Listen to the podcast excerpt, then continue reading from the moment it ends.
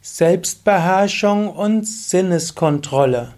Kommentar zum 23. Vers des Vivekachudamani von Shankaracharya. Om Namah Shivaya und herzlich willkommen zum 23. Vers des Vivekachudamani. Mein Name ist Sukadev Bretz von www.yoga-vidya.de ich spreche über einen wichtigen Text von Shankaracharya, einen der wichtigsten Texte im Yoga überhaupt, Viveka Chudamani, Kleinod der Unterscheidung oder auch Kronjuwel der Unterscheidung genannt. Letztlich die Grundlage auch der Yogalehrerausbildung, wie sie Same Vishnudevananda konzipiert hat. Shankaracharya stellt hier den ganzheitlichen Yoga vor. Aber vor allen Dingen stellt er alles unter das Thema der Erkenntnis des Selbst. Wir sind in den ersten, im ersten Teil des Vivekachudamani. Hier spricht Shankara über die Eigenschaften eines Schülers. Wir sind immer noch bei, der, bei dem Sadhana Chatushtaya, die Vierheit der Eigenschaften, die ein Schüler kultivieren sollte. Und wir sind in dem Teil, in dem er spricht über Shamadhi Shatkam, das heißt die Sechsheit der Gelassenheit. Oder auch, wie es auch bezeichnet wird, äh, Sadhana heißt auch Shat Sampat, die sechs Shat, edlen Tugenden Sampat. Sampat heißt auch Reichtum. Und das heißt also der sechsfache Reichtum. Was ist der sechsfache Reichtum? Wird auch genannt Shamadi Shatkam, die Sechsfachheit von Shama und Adi. Shama heißt Gemütsruhe und Adi heißt anderer. Hier geht es also jetzt um die sechsfachen Tugenden und diese sind Shama. Shama heißt Ruhe des Geistes. Als nächstes folgt Dhamma. Dhamma ist Selbstbeherrschung. Dann folgt Uparati. Uparati heißt auch Überdruss oder Meiden. Danach kommt Titiksha, Duldungskraft, die Fähigkeit, etwas zu ertragen. Dann folgt Shraddha und Shraddha heißt Vertrauen, Glaube. Und als sechstes dann Samatva und Samatva heißt Gelassenheit, Ruhe des Geistes. Es beginnt mit Shama, Ruhe des Geistes und endet mit Samatva, der tiefe Zustand der Ruhe. Man könnte diese sechs Tugenden auf verschiedene Weisen interpretieren. Shankara gibt uns dort sehr hohe Ideale. Es gibt eine andere Interpretation, die ich bei Sri Kartikeyan gehört hatte und der sie wiederum von Swami Krishnananda bekommen hat. Und das bedeutet, man kann das auch wie eine logische Abfolge machen. Angenommen, hm, du hast irgendetwas, was dich durcheinander bringt, das kannst du als erstes Shama üben, Ruhe des Geistes. Ist es dir nicht möglich, den Geist ruhig zu halten, dann übe wenigstens Dhamma. Das heißt, beherrsche deine Sinne. Beherrsche deine Sinne, also reagiere nicht sofort. Wenn dir das nicht gelingt, Oparati, meide den Ort des Geschehens, damit du nicht in Versuchung geführt wirst. Als viertes dann Titiksha. Angenommen, trotz allem gelingt's dir nicht, deinen Geist irgendwo zu beherrschen oder irgendwo mindestens Sinne zu beherrschen, dann gestehe deine Niederlage ein, es macht nichts. Du musst auch Niederlagen eingestehen, auch Niederlagen auf dem Weg zur Gottverwirklichung und der Geistesbeherrschung. Habe Shraddha, Vertrauen. Wenn du es immer wieder probierst, wird's dir auch gelingen. Und dann folgt Samatva. Und schrittweise, wenn du diese fünf umsetzt, kommst du zu dieser Gelassenheit. Ich gebe zwei Beispiele. Angenommen, du hast irgendwo eine Gier nach Schokolade. Es gibt ja inzwischen sogar vegane Schokolade. Und du hast dich entschlossen, du willst diese Gier überwinden. Nimmst dir vor, ein Monat keine Schokolade. Jemand schenkt dir jetzt eine Tafel Schokolade. Jetzt wäre Shama, du bleibst ruhig hm, und sagst, nein, ich möchte sie nicht. Und du bleibst vollkommen ruhig.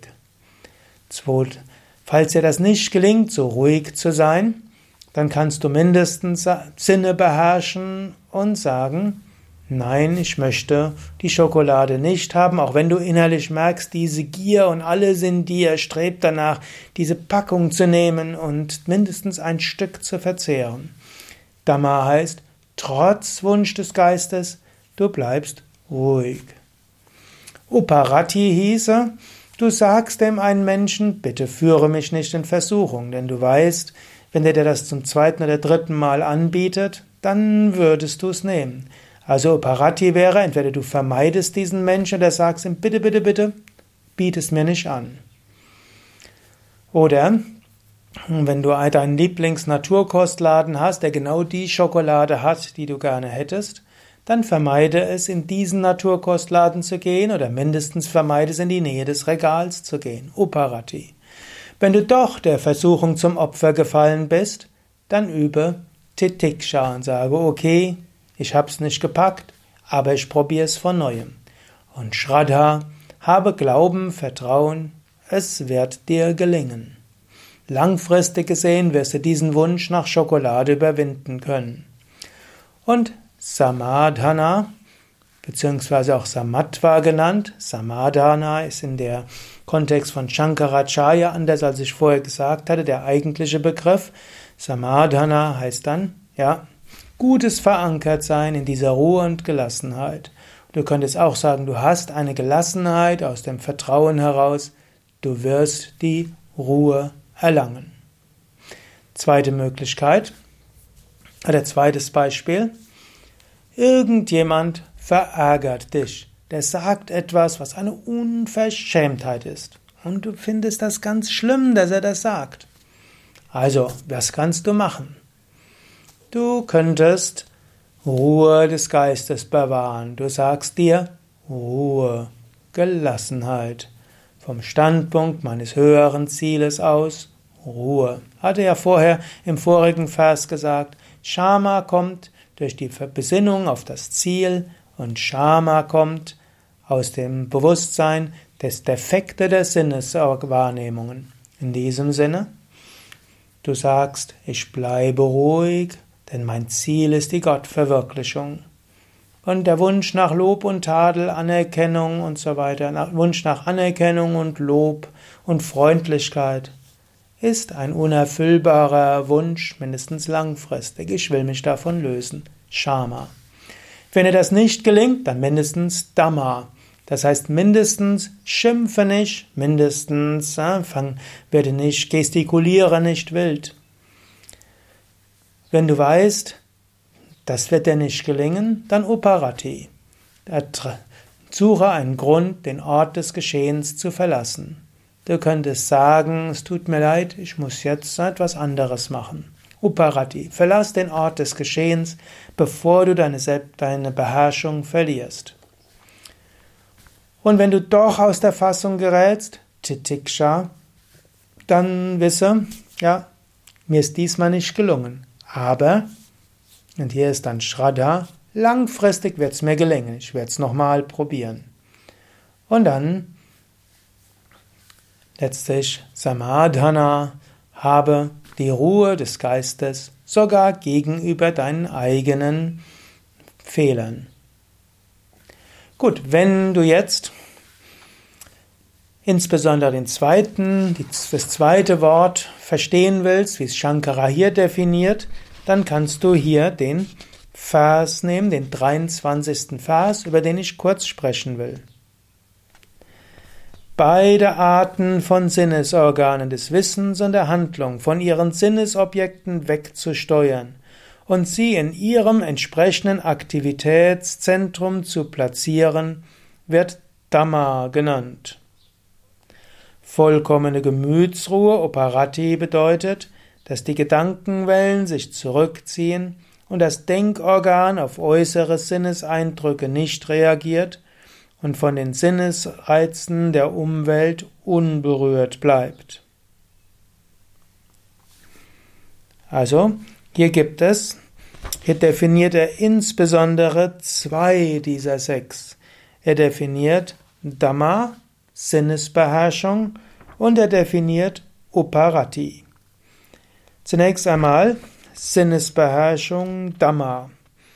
Und dort spricht er von Indriyas, die Sinnesorgane. Und im Vedanta wird, es, wird von zwei Arten von Sinnesorganen gesprochen. Die Wahrnehmungsorgane und die Handlungsorgane. Wenn wir im Westen von Sinnesorganen sprechen, sprechen wir normalerweise von den Wahrnehmungsorganen. Also sehen, hören, riechen, schmecken, fühlen. Aber es, das sind die sogenannten Jnana Indriyas, Jnanindriyas.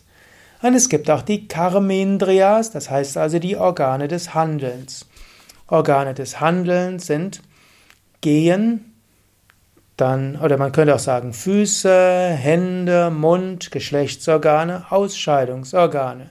Stehen für fünf Arten von Dingen, die wir gern tun wollen. Füße stehen für sich fortbewegen, Hände stehen dafür, etwas zu tun. Dann gibt es den Mund. Mund steht für Sprechen und auch für Essen. Also Mund mit Mund kommunizieren wir, Wunsch nach Kommunikation, aber auch Wunsch zu essen hängt natürlich eng zusammen mit dem Geschmecken. Und dann gibt es Geschlechtsorgane, hm, eben für Sexualität und auch für letztlich Familie und sich kümmern um Familie und auch Kreativität und natürlich die Ausscheidungsorgane, letztlich etwas loswerden zu wollen. Und von auf all diesen Ebenen gibt es Wünsche. Es gibt Wünsche, etwas sehen zu wollen, etwas hören, zum Beispiel Lob und so weiter, schöne Klänge. Es gibt den Wunsch nach angenehmen Gerüchen, den Wunsch nach angenehmem Schmecken und es gibt den Wunsch nach das angenehm fühlen, zum Beispiel angenehme Kleidung, angenehmes Bett, schöne Temperaturen, aber auch schöne Berührung, Streicheln und so weiter. Hm? Das sind alles äh, Wünsche nach Sinnesobjekten. Und dann gibt es natürlich auch Wunsch nach Handlung. Wir wollen hm, uns bewegen, wir wollen irgendwo hingehen, wir wollen einiges bewirken, einiges tun. Und wir wollen natürlich auch einiges sprechen, wir wollen kommunizieren und wir wollen auch Geschlechtsverkehr haben und äh, auch kreativ sein und natürlich Ausscheidungen, etwas loswerden sind auch Wünsche. Und Dhamma bedeutet, sich zu lösen von all diesen Sinnesobjekten, nicht davon beherrscht zu werden. Er sagt hier, sich von ihnen abwenden. Paravartya. Wir wollen uns von ihnen abwenden. Und gleichzeitig wollen wir uns Stapanam, das heißt platzieren in Swasvagoloke in ihrem jeweiligen Bereich. Das heißt, wenn unsere Energie, unser Prana und unsere Gedanken, unsere Vrittis äh, in Richtung eines Sinnesobjekts geht, können wir merken, die werden nach außen gezogen und wir können stattdessen nach innen ziehen. Das ist eine äh, Pratyahara-Technik. Wenn du zum Beispiel siehst, dass du jetzt ganz schnell etwas tun willst, etwas, dass dann, ja, du musst unbedingt etwas tun, dann bringe dein Bewusstsein nach innen, zum Beispiel zum Herzen. Wenn du merkst, dass du jetzt unbedingt wohin gehen willst, du willst dort unbedingt hin, bringe dein Bewusstsein in die, in die Mitte, zum Beispiel in die Mitte der Beine oder in die Mitte der Füße. Oder wenn du unbedingt etwas tun willst, bringe dein Bewusstsein in die Mitte der Hände. Angenommen, du willst, du merkst, geschlechtliche Gier übermannt dich. Bringe dein Bewusstsein zurück in Kreuzbein, Svadhisthana Chakra, ziehe die Energie nach oben. Oder angenommen, du willst unbedingt etwas sagen. Bringe dein Bewusstsein zum Mund und zurück zur Kehle und damit zur Halswirbelsäule. Oder auch, wenn du unbedingt etwas tun willst, bringe deine Energie zurück zum Manipura Chakra. Wenn du unbedingt gehen willst, bring deine Energie zurück zum Muladhara Chakra. Und so weiter. Ziehe deine Sinne zurück oder die Energie der Sinne zurück und renne nicht einfach von nach außen. Dhamma. Beherrsche auf diese Weise deine Sinnesorgane. Und das ist auch eine Übung, die du machen kannst. Das nächste Mal, wenn du irgendwo merkst, dass da ein Wunsch ist, eine Gier, hm, dann beherrsche sie mal, indem du nichts tust und deinen Geist nach innen richtest. Das ist eine Übung und die Übung ist möglich und sie ist etwas sehr Gutes. Gut, er spricht natürlich noch über ein weiteres, nämlich Uparati. Uparati heißt so etwas wie anhalten oder etwas nicht tun. Uparati heißt auch, hm, mancher wird es übersetzt als Überdruss. Uparati heißt aber auch das Meiden. Und so gibt es verschiedene Interpretationen. Er spricht aber hier von Uparati Uttama, das heißt die Höchstform des Uparati. Und was ist die Höchstform des Uparati?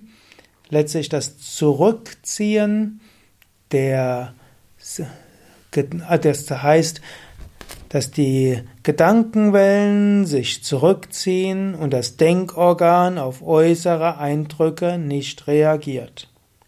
Auf eine gewisse Weise diese Interpretation von Uparati ist ja was ähnliches wie Shama. Aber man könnte es auch als Konsequenz von Dhamma bezeichnen. Du magst, da ist Gier. Du ziehst, und das ist jetzt Dhamma, dein Bewusstsein, dein Prana ins entsprechende Zentrum zurück. Vielleicht beobachtest du erst, wie diese Gier da ist, und dann ziehst du deine, die Strahlen deines Bewusstseins nach innen zurück, und dann werden die Vrittis, die Gedankenwellen ruhig, hm, also was er hier bezeichnet als hm, Vritti, die angehalten werden, und die Vrittis, die sich nicht mehr an äußere Dinge halten. Und dann folgt Ruhe des Geistes. Also Operati auf mehrere Weisen interpretierbar. Im Einfachen heißt Operati Situationen zu vermeiden, wo du in Versuchung geführt wirst. In einem größeren Kontext heißt es nach Dhamma-Sinnesbeherrschung die Strahlen des Geistes nach innen zu richten, und das heißt, dein Geist wird von den Wünschen nach Sinnen nicht mehr beherrscht.